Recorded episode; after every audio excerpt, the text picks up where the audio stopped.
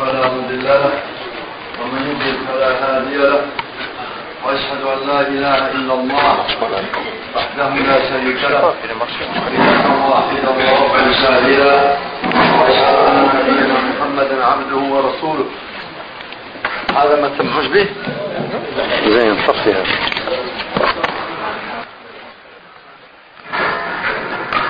وهذا الكفر وصفيه من خلقه وخليله.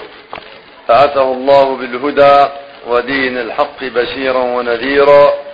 صلى الله عليه وعلى آله وصحبه وسلم تسليما كثيرا. أما بعد فيسرنا أحبتي في الله كما وعدناكم في كل أسبوع من هذه الأمسيات الكريمة التي من الله بها علينا أن يحضرنا أحد إخواننا في إلقاء كلمة فيما يتعلق بهذا الشهر الكريم وبين ظهرانينا أخ عزيز علينا ولا نزكي على الله أحدا الأخ. سيداتي. سيداتي. آه. نعم. الأخ سيداتي والحقيقة لعل أخانا غني عن التعريف. نسأل الله سبحانه وتعالى أن يثبت خطانا وإياه. وهو بيننا لإلقاء ما يمن الله به عليه. إن شاء الله نسأل الله سبحانه وتعالى أن ينفعنا وإياكم وإياه بما نسمع. فليتفضل مشكورا. وجزاكم الله خير.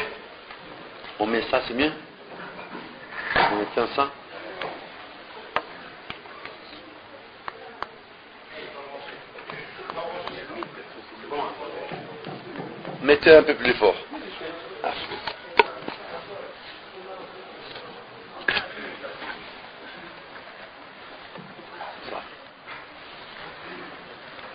الله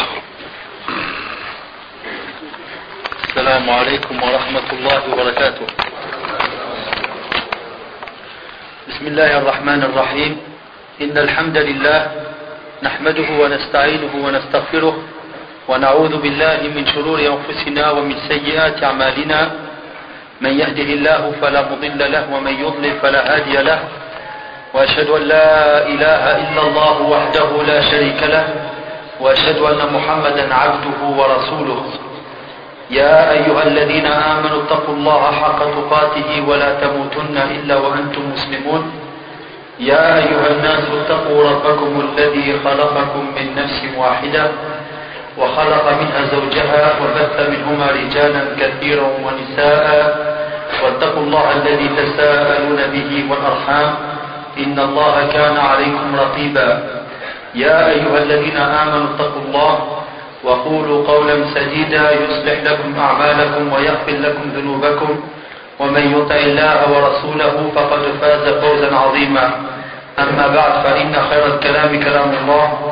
وخير الهدي هدي محمد صلى الله عليه وآله وسلم وشر الأمور محدثاتها وكل محدثة بدعة وكل بدعة ضلالة وكل ضلالة في النار وبعد.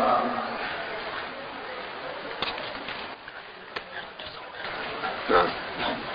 طيب ما لا بس سامحوني أنا أنا مع الذين لا يرون التصوير الفيديو في وقت الدروس. فأطلب من الإخوة نزع هذه الآلة بارك الله فيكم. نكتفي بالتسجيل الصوتي إذا كان في تسجيل. بارك الله فيكم. محمد. البيت نعم. وما سجل سيمحى إن شاء الله خير إن شاء الله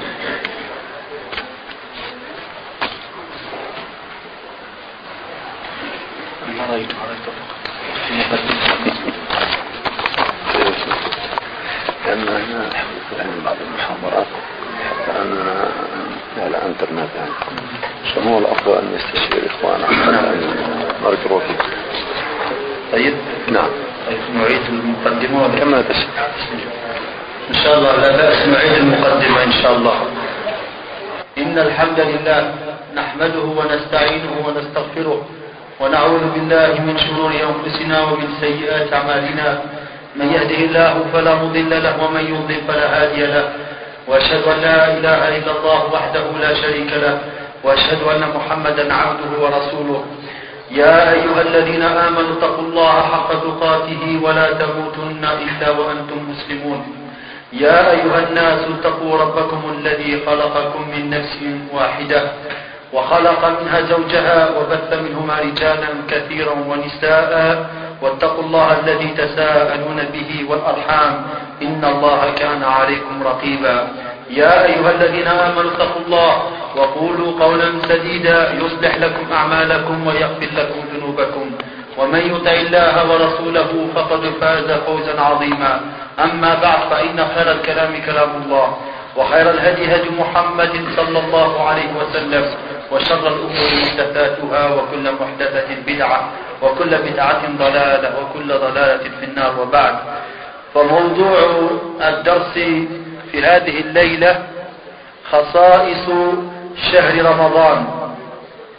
والمطلب الأول هو لماذا هذا الشهر شهر معظم؟ هو شهر معظم لأنه أولا قد جعله الله تبارك وتعالى شهرا للصيام. وصيام شهر رمضان ركن من أركان الإسلام الخمسة كما هو معلوم لديكم إن شاء الله.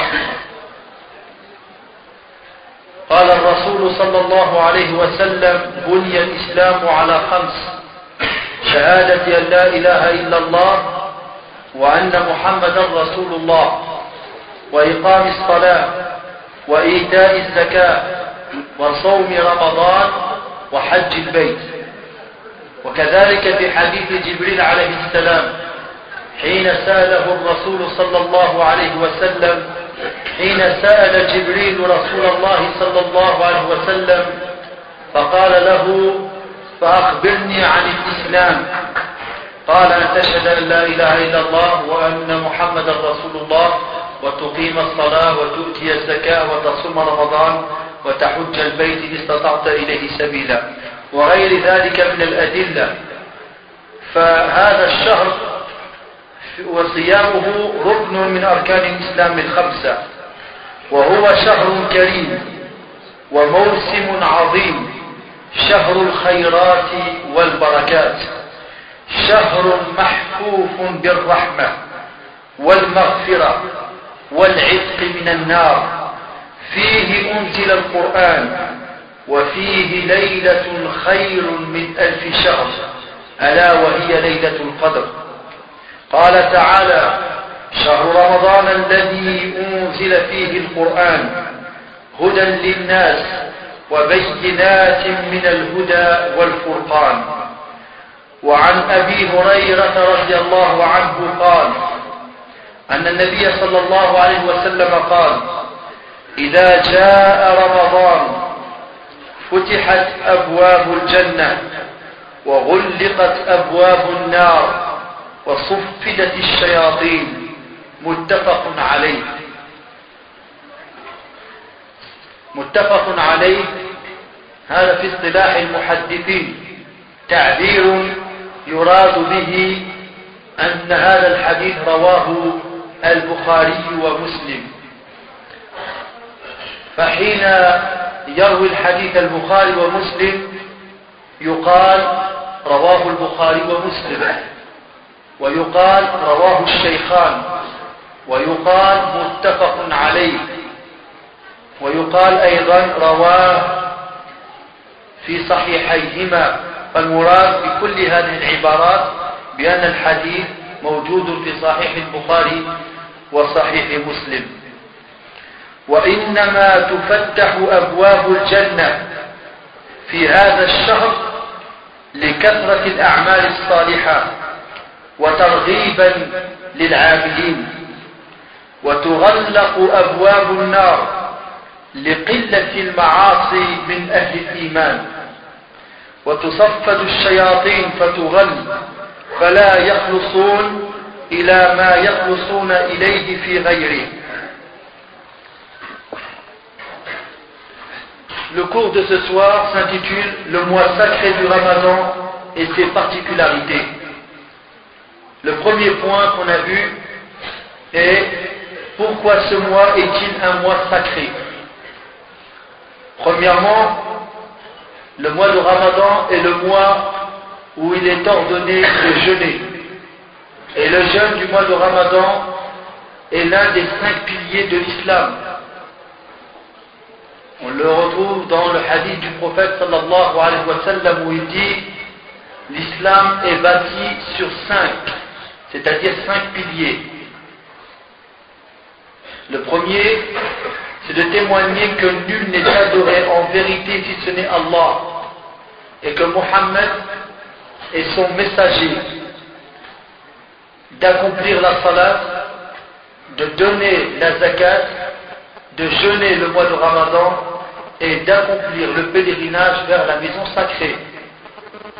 De même, dans l'autre hadith, connu sous le nom de hadith Jibril, l'ange Gabriel, alayhi salam, lorsqu'il questionna le prophète sallallahu alayhi en lui disant Informe-moi sur l'islam.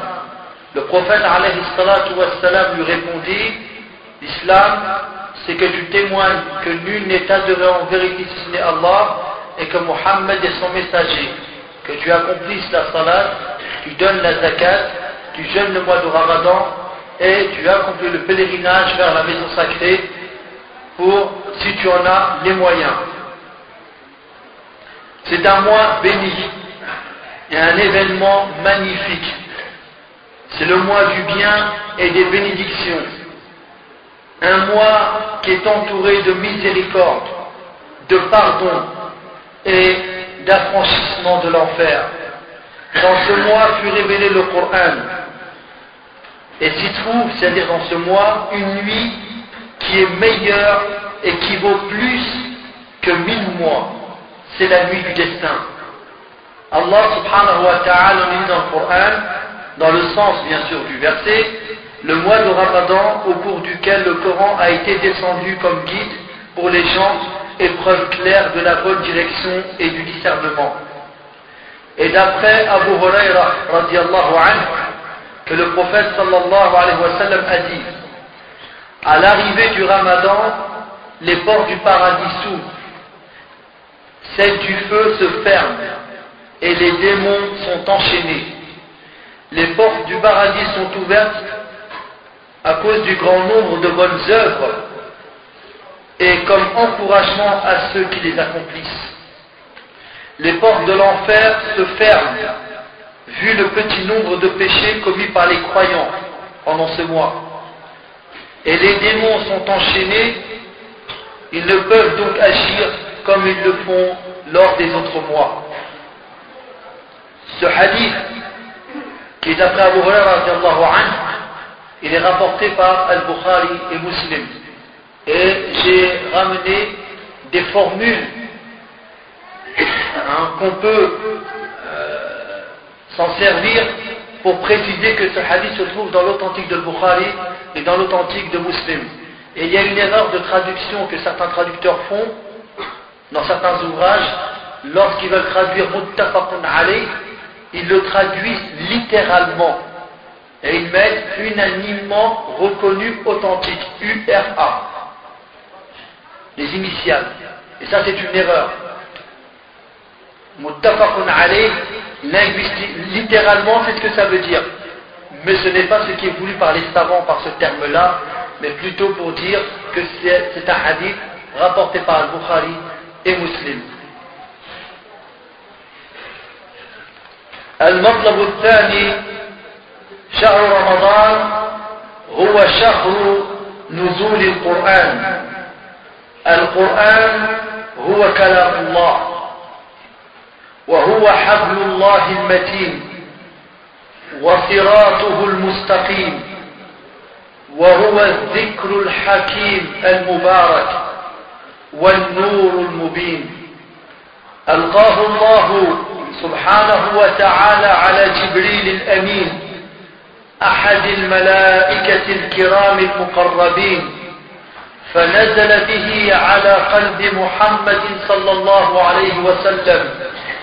ليكون من المنذرين بلسان عربي مبين. قال تعالى في كتابه العزيز في عدة آيات يتحدث عن هذا الكتاب العظيم.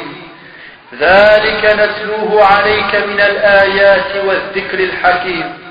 وفي آية أخرى يا أيها الناس قد جاءكم برهان من ربكم وأنزلنا إليكم نورا مبينا.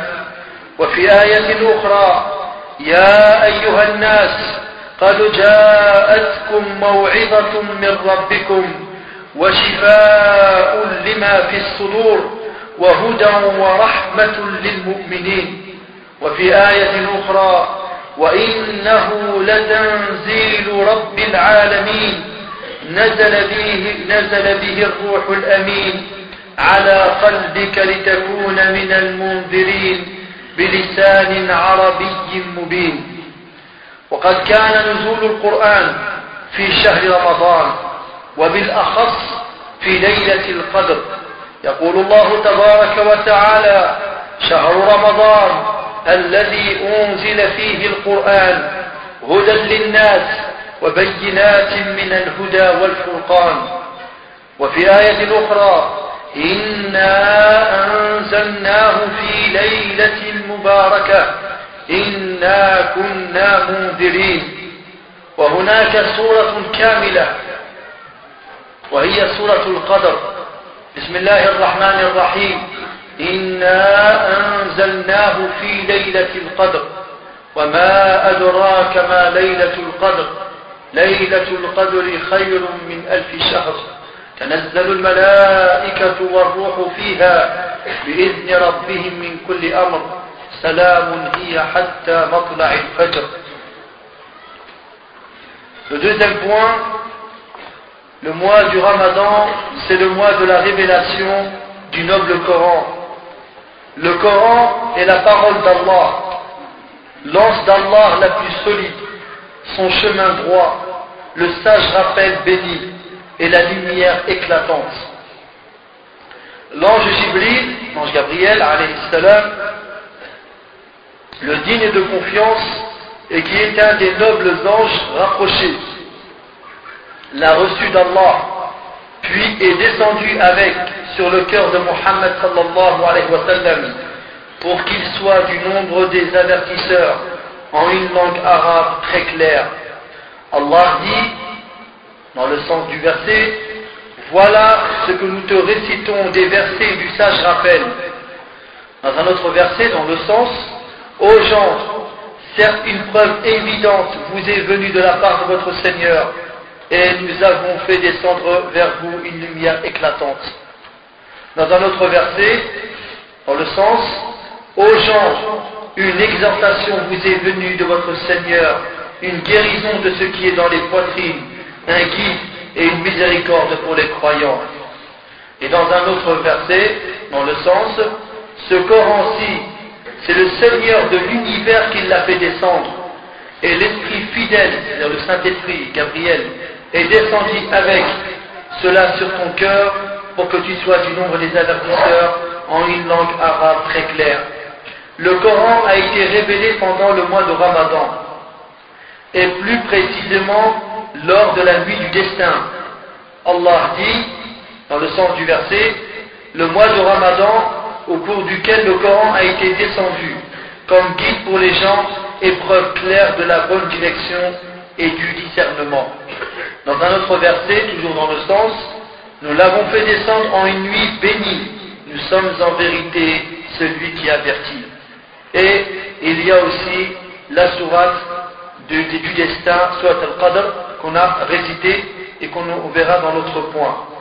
الأمر الذي أريد أن أعلق عليه نزول القرآن في ليلة القدر هو نزول القرآن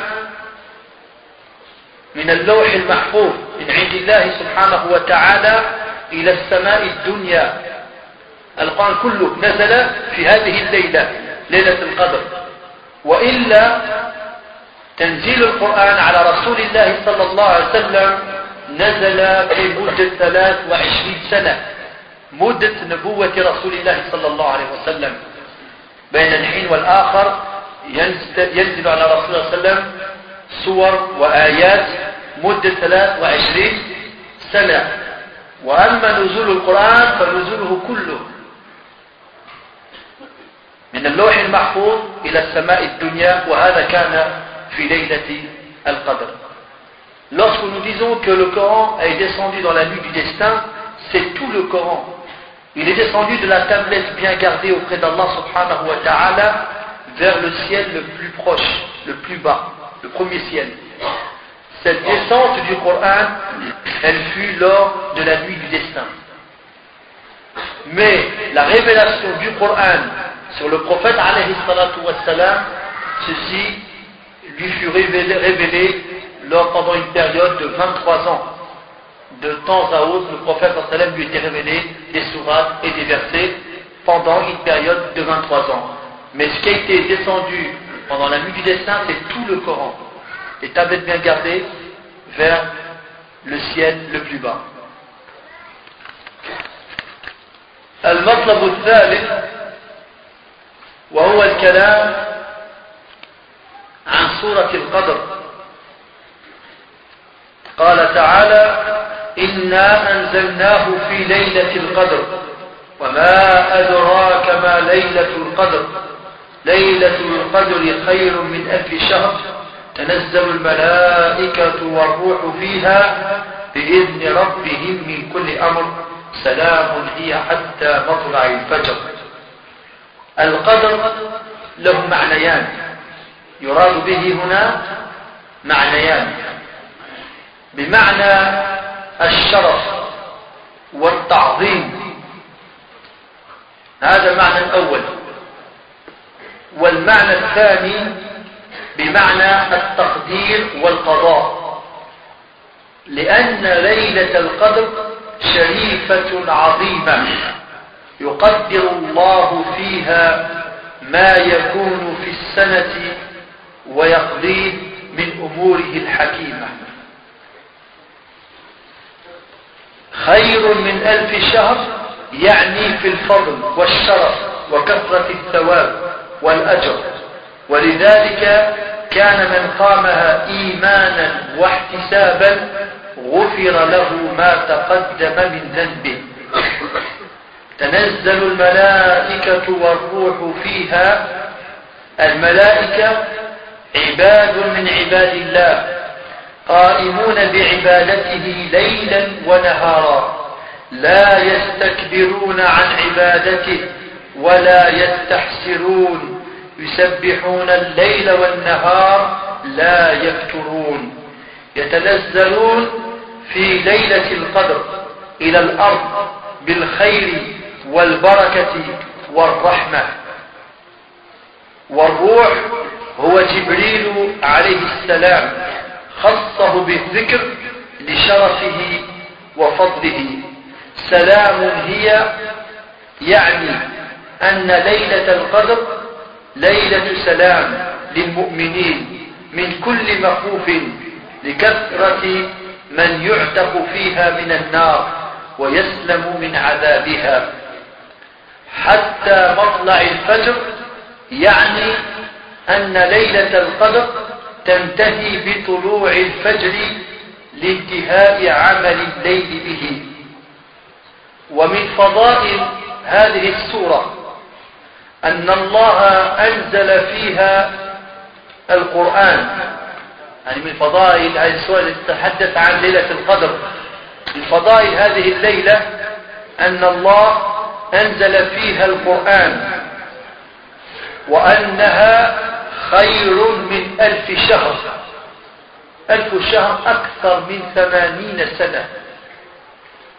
يعني تصوروا إنسان يتعبد الله سبحانه وتعالى مدة ثمانين سنة وأكثر وزيادة. فالذي يفعل ذلك لا يصل إلى درجة فضل هذه الليلة. لأن الله سبحانه وتعالى ما قال بأن هذه الليلة تساوي ألف شهر. قال بأنها خير من ألف شهر. كم قدرها؟ لا ندري. هذا في علم الله سبحانه وتعالى. الله أعلم.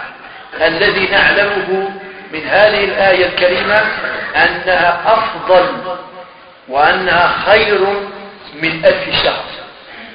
هي خير من ألف شهر. أم كم هو فضلها؟ فهذا علمه عند الله سبحانه وتعالى والله يضاعف لمن يشاء. أنها خير من ألف شهر وأن الملائكة تتنزل فيها وأنها سلام وأن الله أنزل في فضلها سورة كاملة تتلى إلى يوم القيامة. Donc le troisième point que nous avons entamé concerne la sourate Al-Qadr, la sourate du destin. Dans cette sourate, dans le sens du verset, Allah nous dit Certainement, nous l'avons fait descendre, c'est-à-dire le Coran, lors de la nuit du destin. Et qui te dira qu'est-ce que la nuit du destin? La nuit du destin est meilleure, a plus de valeur que mille mois. Les anges ainsi que le Saint-Esprit, c'est-à-dire l'ange Gabriel, y descendent de par la permission de leur Seigneur. La paix, elle est paix, cette nuit, elle est paix jusqu'au lever de l'aube. Le terme al-qadr a deux sens. On l'emploie en arabe, hein, quand on l'emploie, on entend par là deux sens à ce terme-là. Le premier, c'est dans le sens de la noblesse et la grandeur. نقول فلان عظيم القدر بمعنى عظيم المنزلة مكانته عظيمة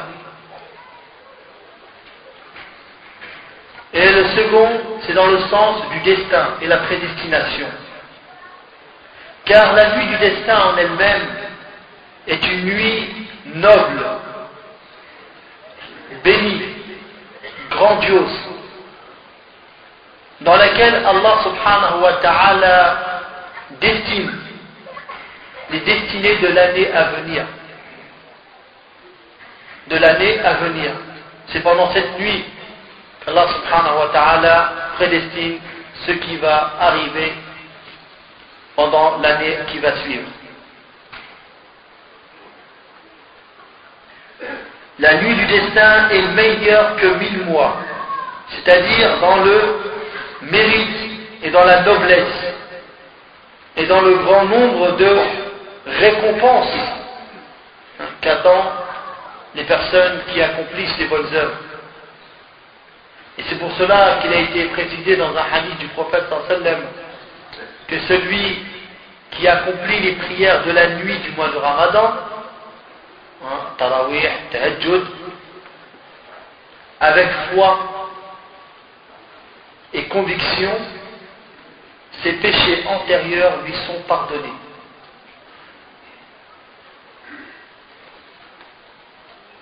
Les anges et le Saint-Esprit y descendent. Les anges sont des créatures, des adorateurs d'Allah subhanahu wa ta'ala. Ils sont en adoration constante, jour et nuit.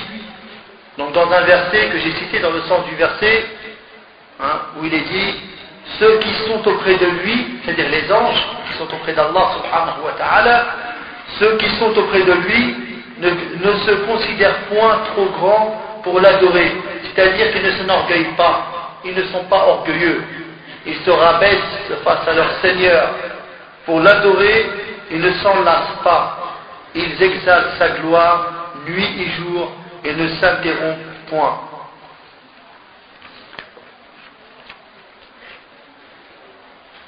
Ils descendent lors de la nuit du destin vers la terre. Avec quoi? Avec toute forme de bien, de bénédiction, de miséricorde.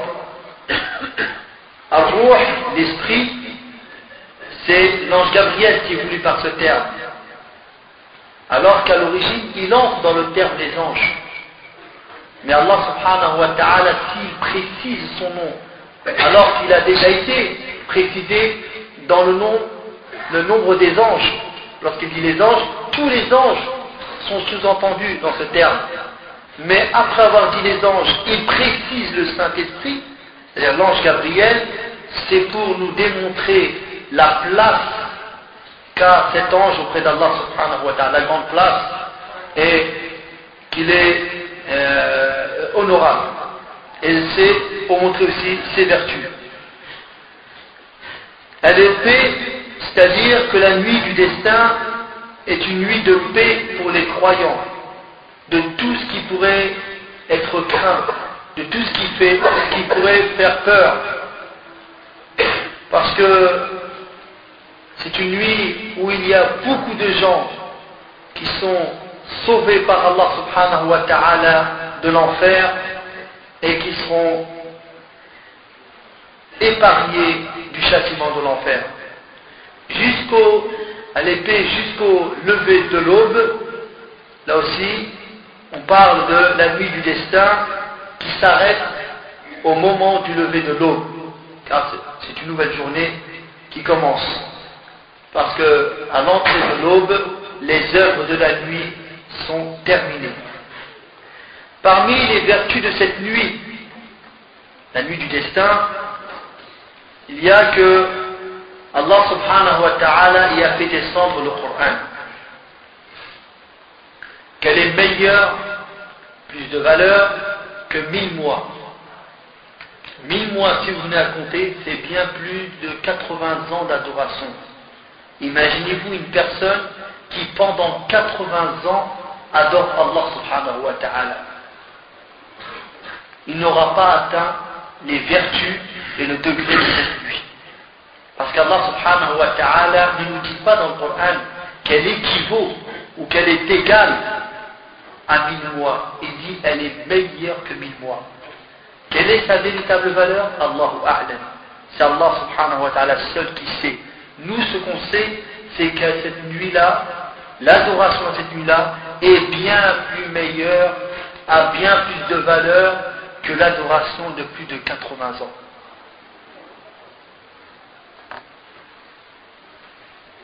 Parmi ses vertus, c'est que les anges y descendent, qu'elle est paix, et qu'Allah subhanahu wa ta'ala a révélé et a fait descendre une sourate complète sur cette nuit-là, et qui est récitée jusqu'à la fin des temps.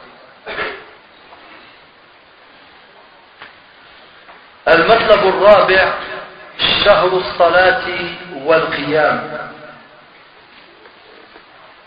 صلاة الليل في رمضان لها فضيلة ومزية على غيرها لأنه قد شرع القيام وصلاة التهجد في غير رمضان من الشهور في كل الليالي السنة لكن صلاة الليل القيام والتهجد في رمضان له مزية وهو أفضل من القيام في غير رمضان. لقول النبي صلى الله عليه وسلم من قام رمضان ما معنى من قام رمضان؟ يعني من صلى صلاة القيام في رمضان. من قام رمضان إيمانا واحتسابا غفر له ما تقدم من ذنبه. متفق عليه. ومعنى قوله إيمانا أي إيمانا بالله وبما أعده من الثواب للقائمين. ومعنى قوله احتسابا أي طلبا لثواب الله لم يحمله على ذلك رياء ولا سمعة ولا طلب مال ولا جاه. وقيام رمضان شامل للصلاة في أول الليل وآخره. وكان النبي صلى الله عليه وسلم أول من سن الجماعة في صلاة التراويح. صحيح بأن كلمة التراويح لم تكن معروفة في عهد الرسول صلى الله عليه وسلم. هو العمل العمل كان موجودا لكن تسمية هذه الصلاة بالتراويح لم يكن معروفا. ما عرف إلا فيما بعد. وكما قال العلماء لا مشاحات في الاصطلاح. لا مشاحات في الاصطلاح. وسموه تراويح لأنهم كانوا يطيلون في القراءة. فيستريحون بعد كل أربع ركعات فسموها صلاة التراويح. وكان النبي صلى الله عليه وسلم أول من سن الجماعة في صلاة التراويح في المسجد ثم تركها خوفا من أن تفرض على أمته ثم أحياها الخليفة الراشد الثاني أمير المؤمنين عمر بن الخطاب رضي الله عنه. فعن عائشة رضي الله عنها أن النبي صلى الله عليه وسلم قال أن النبي صلى الله عليه وسلم صلى في المسجد ذات ليلة وصلى بصلاته ناس ثم صلى من القابلة يعني في الليلة الثانية وكثر الناس ثم اجتمعوا من الليلة الثالثة أو الرابعة فلم يخرج إليهم رسول الله صلى الله عليه وسلم. فلما أصبح قال قد رأيت الذي صنعتم فلم يمنعني من الخروج إليكم إلا أني خشيت أن تفرض عليكم. متفق عليه. وكان ذلك في شهر رمضان. فينبغي الحرص عليها والاعتناء بها واحتساب الأجر والثواب من الله عليها. لهذا خاصة الرجال عليهم أن يحرصوا حتى لا تفوتهم هذه الصلاة. ما هي إلا ليال معدودة ينتهزها المؤمن العاقل قبل فواتها. ولا ينصرف حتى ينتهي الإمام منها ومن الوتر ليحصل له أجر قيام الليل كله لقوله عليه الصلاة والسلام إنه من قام مع الإمام حتى ينصرف كتب له قيام ليلة. رواه أهل السنن. حين نقول رواه أهل السنن نعني بها نعني بذلك أهل السنن الأربعة أبو داود الترمذي ابن الماجة والنسائي وهو حديث صحيح.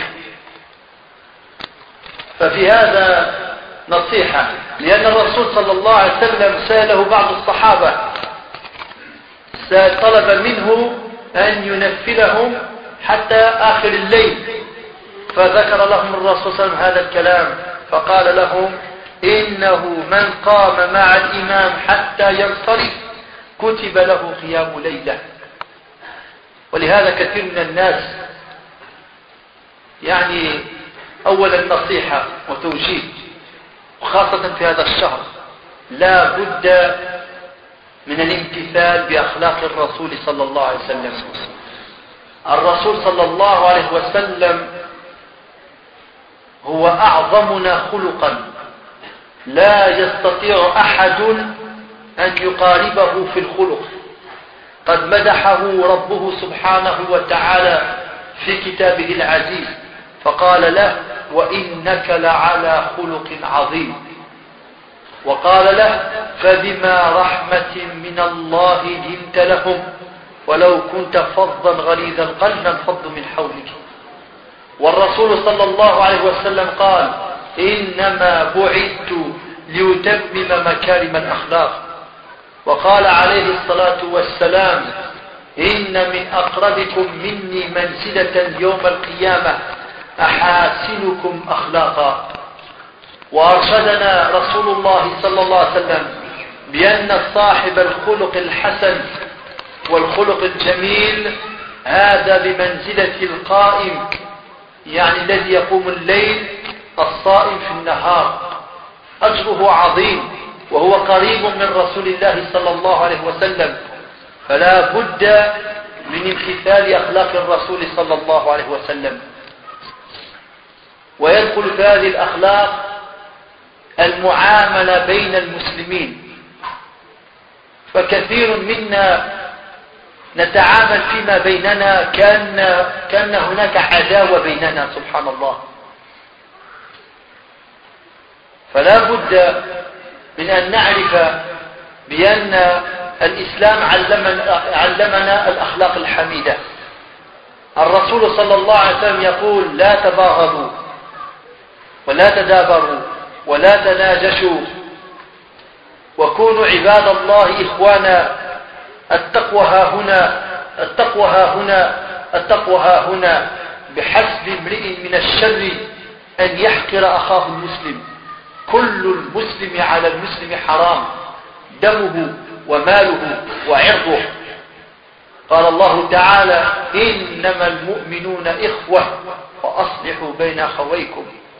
والمؤمنون والمؤمنات بعضهم أولياء بعض. فأين هذا يعني في الواقع؟ سبحان الله. لا بد من تطبيق هذا حتى نكون مؤمنين حقا بالله سبحانه وتعالى. نكون صادقين في الكلام في العمل قولا وعملا. يا أيها الذين آمنوا لم تقولون ما لا تفعلون؟ كبر مقتا عند الله أن تقولوا ما لا تفعلون. أتأمرون الناس بالبر وتنسون أنفسكم؟ وأنتم تتلون الكتاب أفلا تعقلون؟ يا أيها الذين آمنوا اتقوا الله وكونوا مع الصادقين. قال الرسول صلى الله عليه وسلم من كان يؤمن بالله واليوم الآخر فليقل خيرا أو ليصمت. قال عليه الصلاة والسلام عليكم بالصدق فإن الصدق يهدي إلى البر وإن البر يهدي إلى الجنة. ولا يزال الرجل يصدق ويتحرى الصدق حتى يكتب عند الله صديقا. وإياكم والكذب فإن الكذب يهدي إلى الفجور وإن الفجور يهدي إلى النار. ولا يزال الرجل يكذب ويتحرى الكذب حتى يكتب عند الله كذابا. هذا الخلق فقط لنرى أين نحن منه. كم من الناس ترى الكذب في كلامهم. ترى الكذب في معاملاتهم. يوقعون الوثائق والأوراق التي فيها معلومات كاذبة. لماذا؟ ليأخذوا مالا هنا أو هنا. والله ليفكر كل واحد من ماذا يخاف وماذا يخشى. قال الرسول صلى الله عليه وسلم والله ما الفقر أخشى عليكم ولكن أن تفتح عليكم الدنيا فتنافسوها كما تنافسها من قبلكم فتهلككم كما أهلكتكم.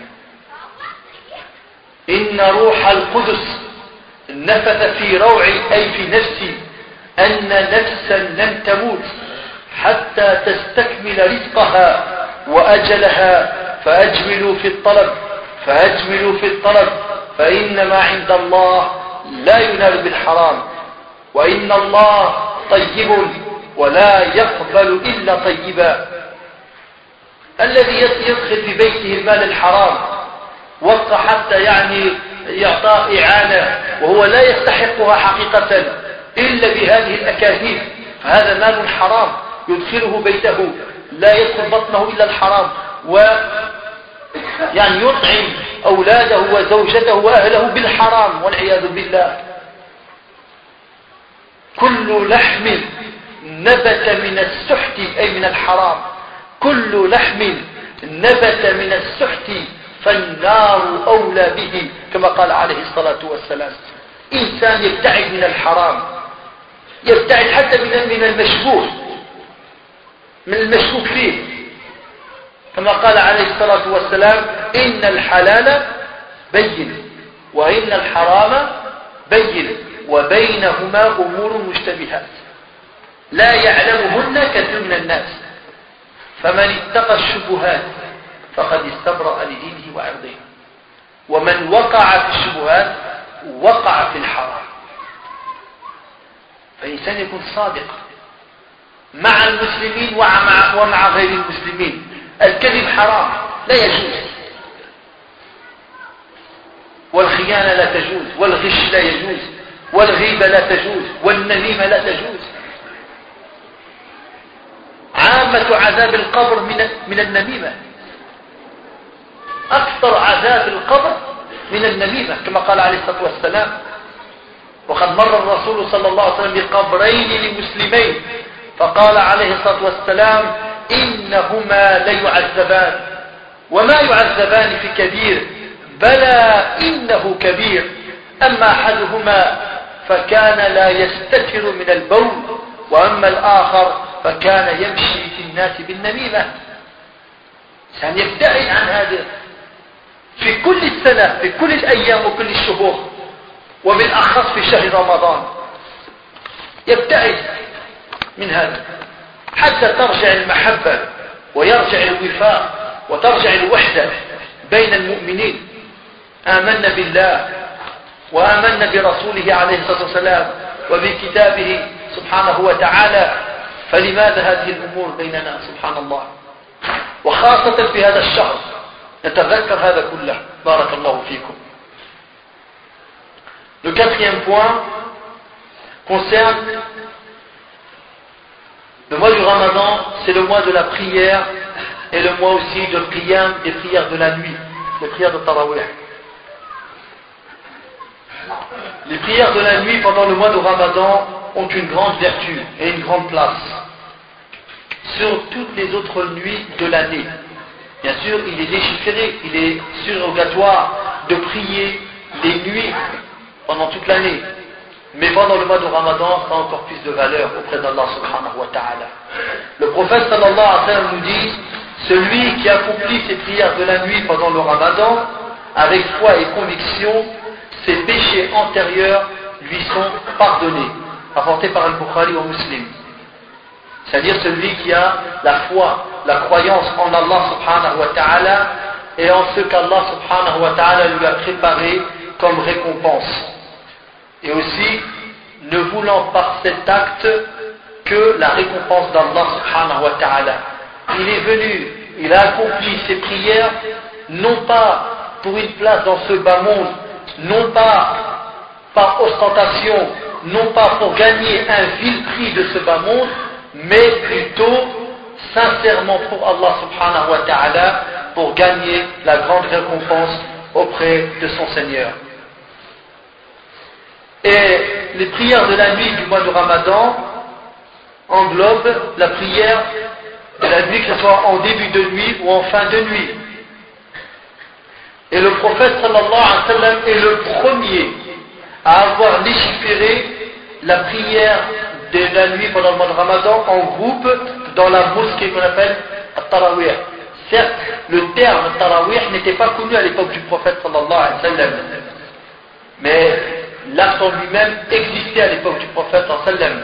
Plus tard, cette prière, on lui a donné le nom de Tarawih, il n'y a pas de problème, c'est que le mot qui change pourquoi? Parce que dans le terme on, y retrouve le terme istiraha, c'est le repos. Parce que, puisque les premiers prédécesseurs, lorsqu'ils faisaient les prières de la nuit de Tarawih, ils récitaient longuement pendant les rak'at. Et après chaque quatre rak'at, ils se reposaient. Et de là, ils ont appelé salat at-Tarawih. Donc le premier qui l'a légiféré est le messager d'Allah sallallahu alayhi wa sallam. Puis il l'a délaissé. Il l'a fait quelques nuits et il l'a délaissé de peur, parce qu'il l'a dit pourquoi il l'a délaissé à ses compagnons? J'ai craint qu'elle vous soit, euh, devenue qu'elle, ne soit devenue pour vous une obligation, de peur qu'Allah subhanahu wa ta'ala la rende obligatoire pour la communauté. Puis,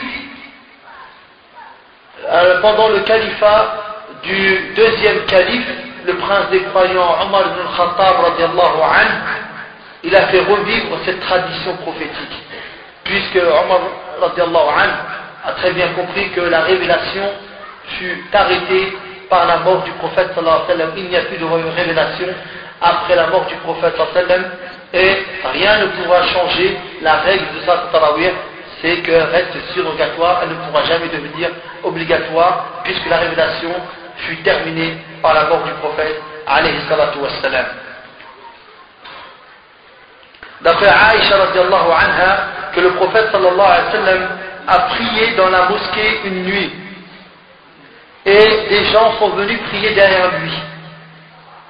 La deuxième nuit, il est revenu pour prier dans la mosquée, donc pour faire les prières de la nuit, et il y avait encore bien plus de monde qui pria derrière lui. Puis la troisième ou la quatrième nuit, ils sont revenus et ils ont attendu le prophète sallallahu alayhi wa sallam, mais le prophète sallallahu n'est pas sorti. Et lorsqu'ils furent au matin, c'est-à-dire à, l'aube, après la prière de l'aube, le prophète sallallahu alayhi wa sallam leur a dit J'ai bien vu ce que vous avez fait, c'est-à-dire je sais très bien que vous étiez là la nuit, vous m'avez attendu. Mais ce qui m'a empêché de sortir à vous, c'est que j'ai craint qu'elle ne vous soit rendue obligatoire, apportée par le Bukhari au Muslim. Et ceci, c'était pendant le mois de Ramadan. Et c'est pour cela qu'on encourage, surtout les hommes, hein, de s'attacher à cette prière et d'y être constant, et d'attendre et de patienter pour gagner la récompense auprès d'Allah subhanahu wa ta'ala. Ce n'est que quelques nuits. Celui qui les délaisse il le regrettera une fois que le mois de Ramadan sera fini. Donc ce n'est que quelques nuits où il faut patienter pour les faire, Inch'Allah. Donc le croyant intelligent, sensé, profitera évidemment de cela. Et il est recommandé, il est demandé à la personne qui prie ça de ne pas quitter la prière jusqu'à ce que l'imam ait terminé la prière de tarawih ainsi que le witr. La raka'a, de tout faire avec, avec l'imam.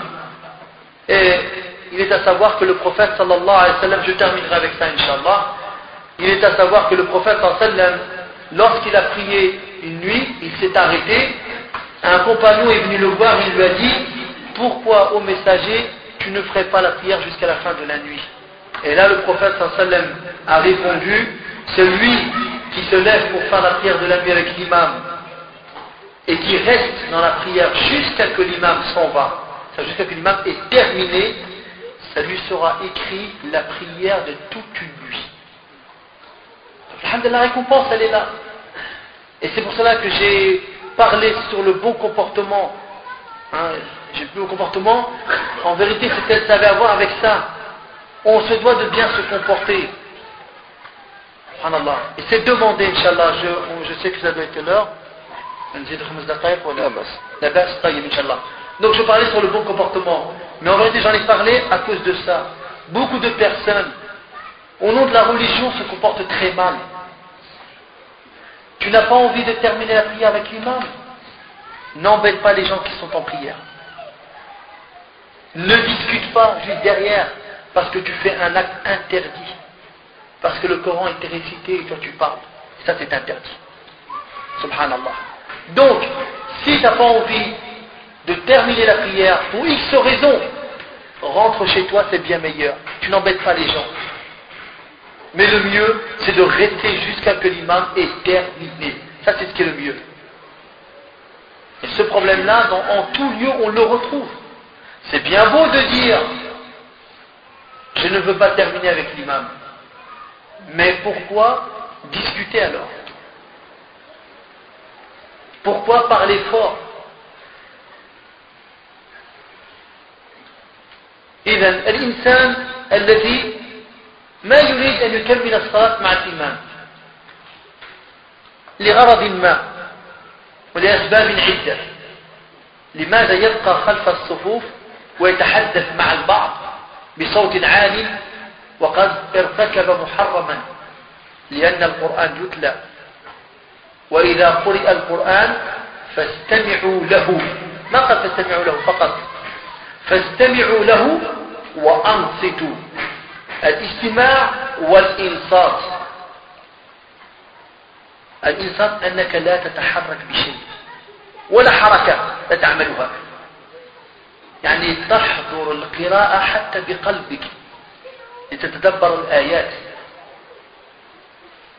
on se doit d'écouter l'ordre d'Allah subhanahu wa ta'ala, d'écouter la récitation et aussi avec présence du cœur, avec présence du cœur. إذا ما أراد يذهب إلى بيته هذا خير له من أن يشوش على الناس. Je dis l'islam nous a ordonné de se comporter convenablement. Le prophète sallallahu alayhi wa Allah l'a vanté dans le Coran, a fait ses éloges, qu'il est doté d'un noble caractère. Le prophète sallallahu alayhi wa n'a été envoyé que pour parachever les nobles caractères. C'était le, meilleur exemple où on se doit de se comporter convenablement comme il nous l'a enseigné. Qu'on soit véridique dans nos paroles et dans nos actes. Qu'on ne colporte pas les paroles les uns vers les autres pour foutre la zizanie entre les champs. Qu'on ne commette pas la médisance.